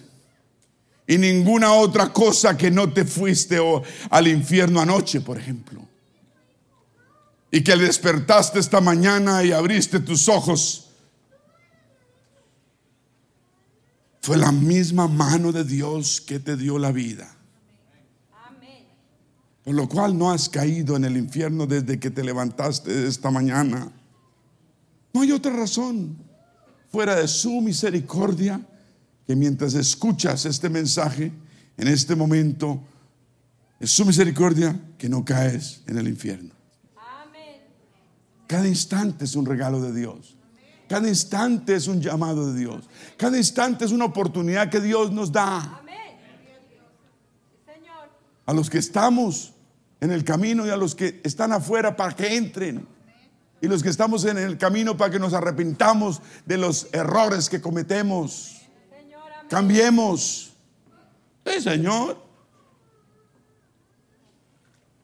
Digan la mano de Dios. Dice el evangelista. Continúo. Oh, pecador. Considera el terrible peligro en que te encuentras. Es un gran horno de ira, un abismo ancho y un abismo sin fondo lleno de fuego de ira, el que tienes debajo al ser sostenido aún por la mano misericordia de Dios, cuya ira tú has provocado y has encendido tanto como lo hicieron muchos de los condenados en el infierno. Oh pecador, cuelgas de un hilo con, con las llamas de la ira divina flameando alrededor y amenazando quemarte en cualquier momento. Y no obstante, no tienes aún interés en nuestro Salvador Jesucristo. Y de nada de qué agarrarte tienes ni siquiera para salvarte. Nada para escapar de las llamas de la ira. Nada que sea tuyo, nada de lo que has hecho, nada que puedas hacer para convencer a Dios que te libre, aunque sea por un instante. En otras palabras, creer no es suficiente. Es obedecer. Es obedecer. La Biblia dice que el enemigo cree y tiembla. Al, menos él tiembla. Hay muchos que creen y no tiemblan. Tenemos que ser personas que tiemblan ante la verdad de Dios. Gracias a Dios, Dios te ha dado a ti y a todos los que estamos aquí una espiritualidad o una más sensibilidad suficiente como para estar atendiendo a la palabra de Dios. Eso es un privilegio muy grande y un beneficio grande, pero ese no es el fin. El fin es poder responder a esa palabra, a ese llamado.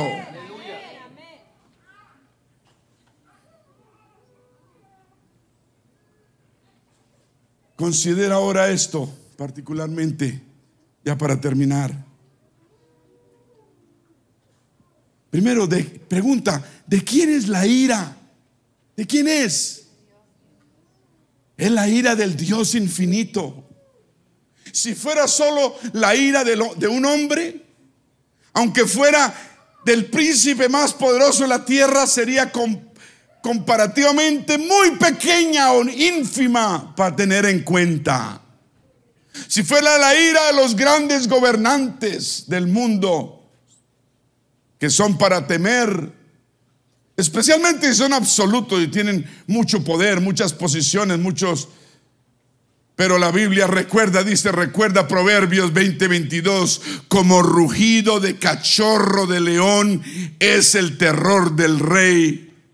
El que lo enfurece peca contra sí mismo.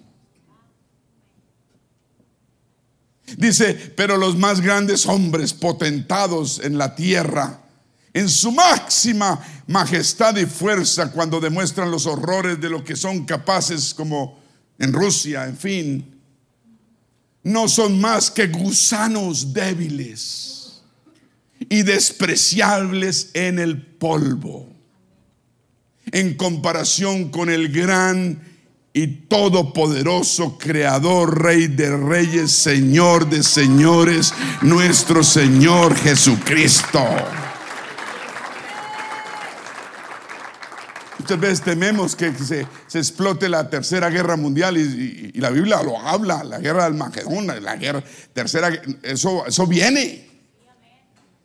Y tememos a un hombre como el que dirige Rusia. El mundo entero ahorita está de rodillas, no sabe qué hacer.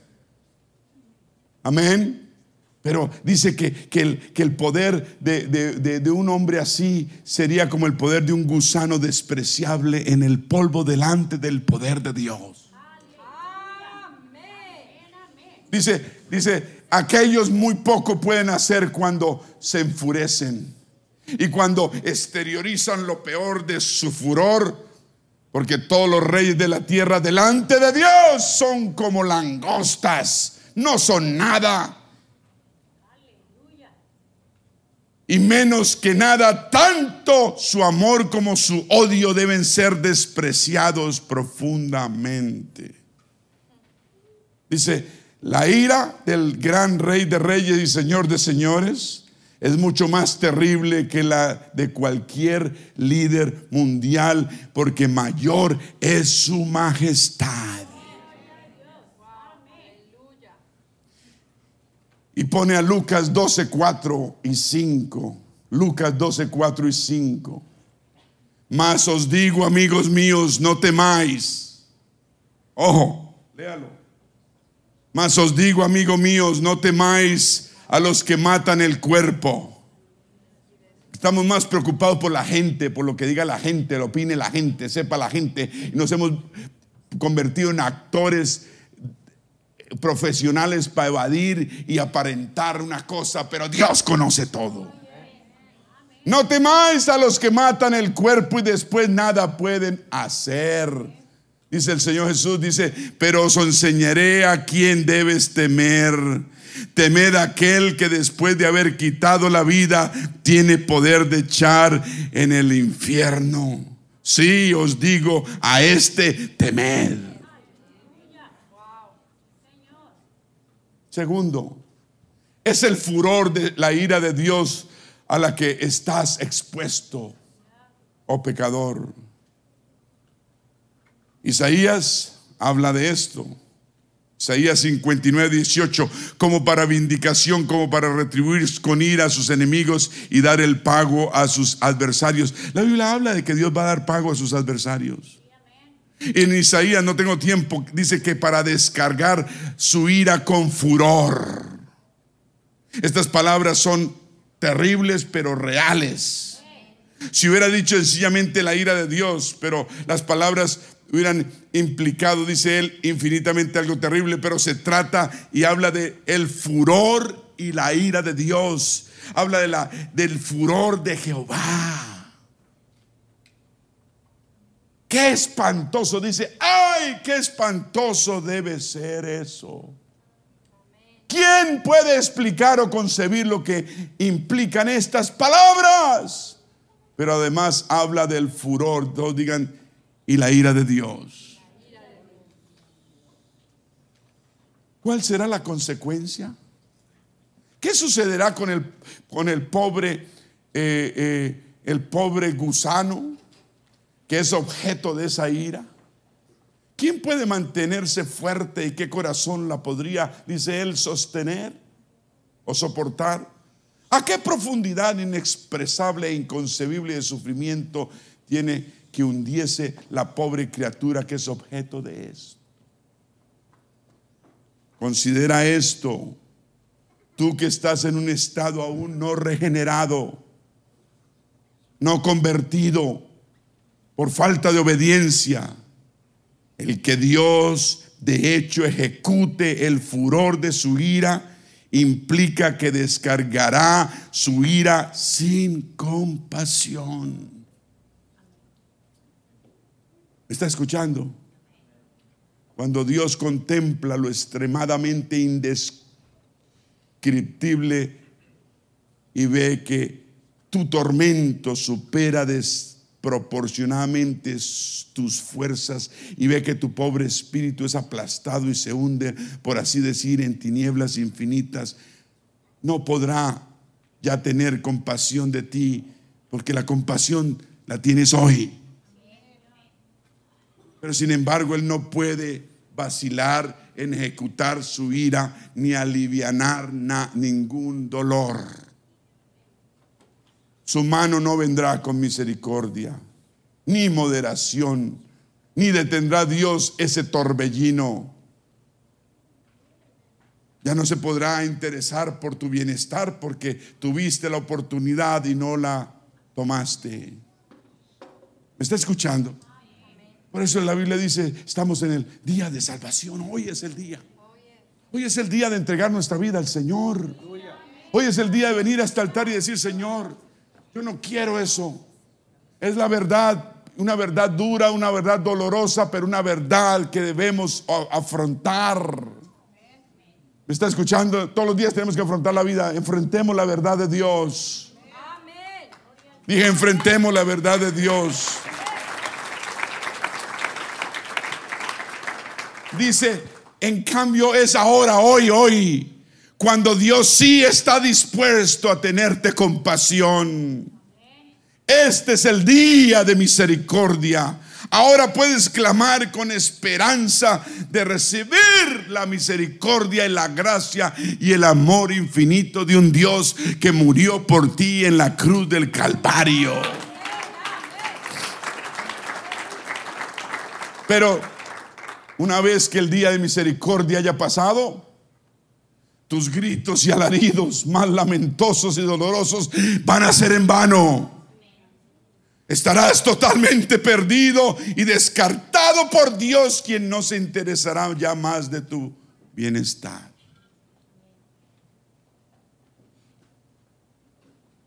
Dios no tendrá más para ti sino su copa de ira hecha para destrucción.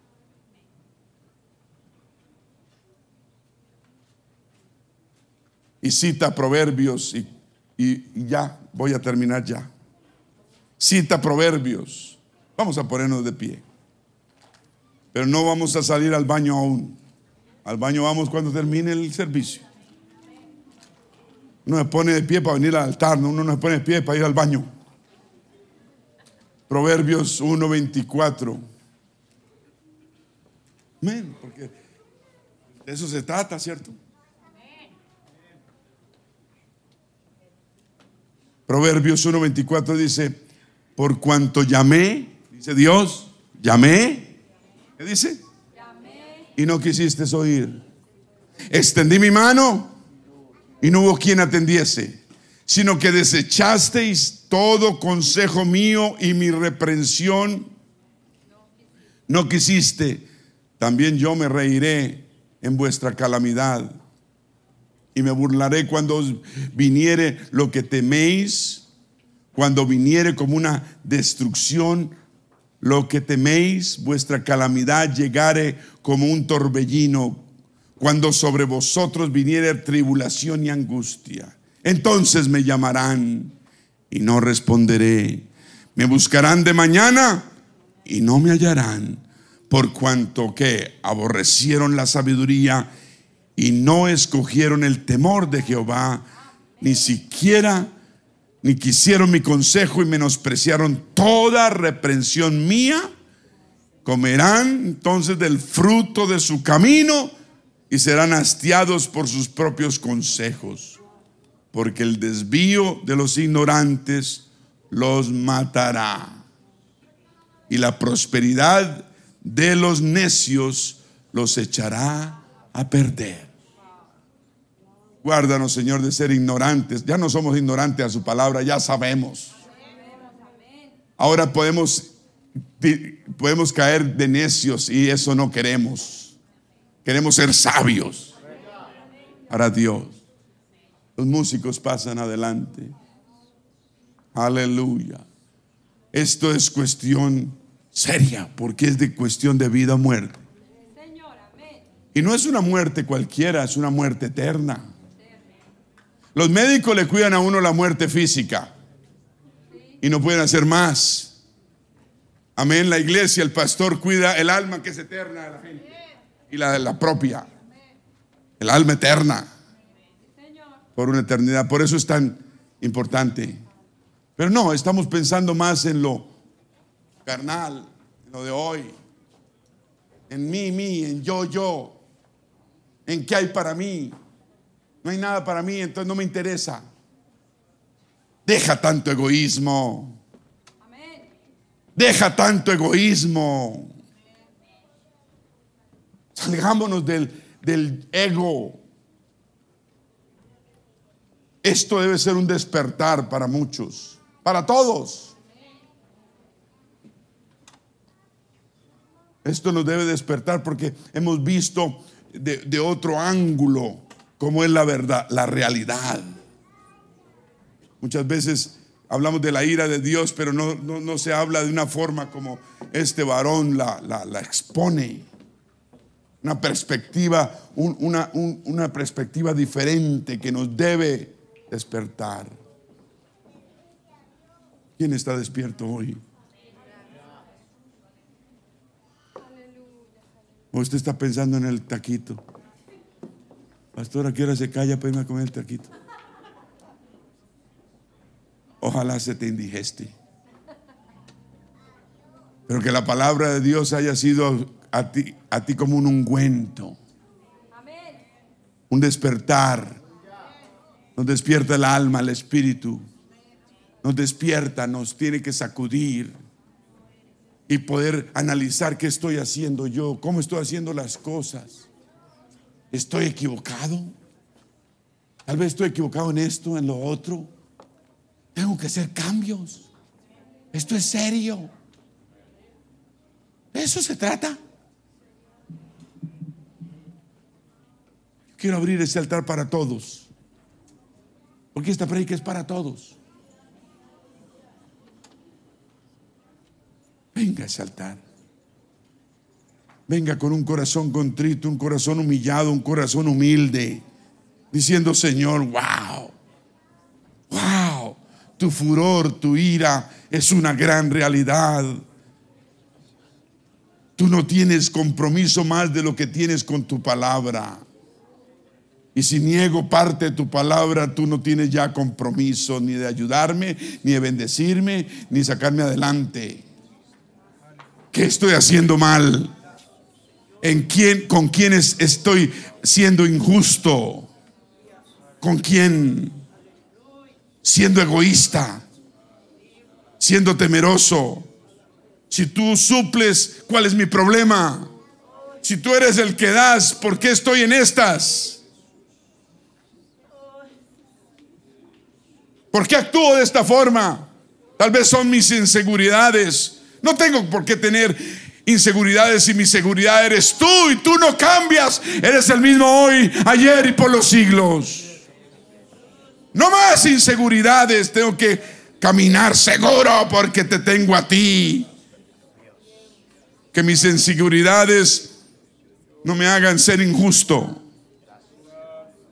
Porque estoy pecando.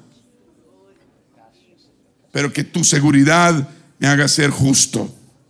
Porque la seguridad que yo tengo es contigo, Señor. Es contigo. Ya mis inseguridades deben estar arregladas. Si es que dependo de ti. Porque cuando dependo totalmente de ti, yo he superado toda inseguridad.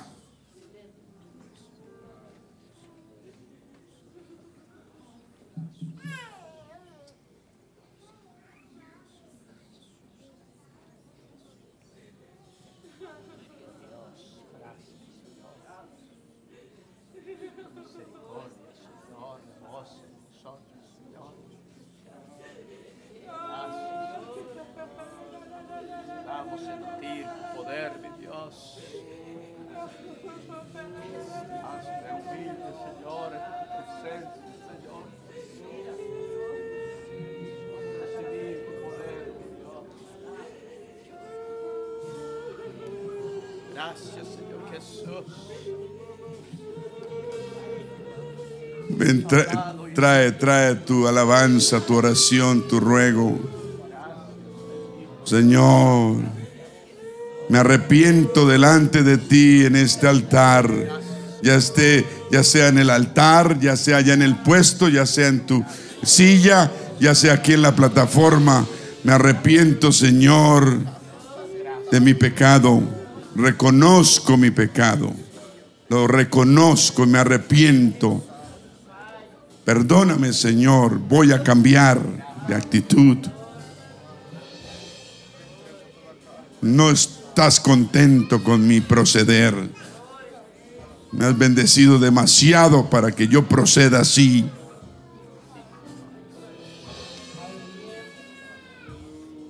Te pedimos por todas esas personas que están llegando a tus pies y caminos, Señor. Están luchando contra huestes de maldad, regiones celestes, huestes, gobernadores de las tinieblas. Señor, dales el poder, la capacidad de vencer. Los hermanos, hermanas que están débiles, Señor, te pedimos por ellos. Fortalece sus mentes, sus corazones, espíritus, almas. Fortalécelos, Señor. Reprendemos al enemigo que quiere zarandearlos como a trigo. Ayunamos por ellos, oramos por ellos. Señor, ten misericordia y ayúdalos. Ayúdalos a los que están equivocados para que caigan en cuenta. Los que buscan disculpas para disculpar su comportamiento, que no busquen más disculpas, pero que reconozcan y se arrepientan. En el nombre de Jesús. Mientras usted ora, vamos a cantar los que quieren cantar. Vamos a seguir orando los que quieren seguir orando. Pide perdón, pide perdón a Dios. Dile, perdóname, Señor. Dile, dile, perdóname, Señor, perdóname.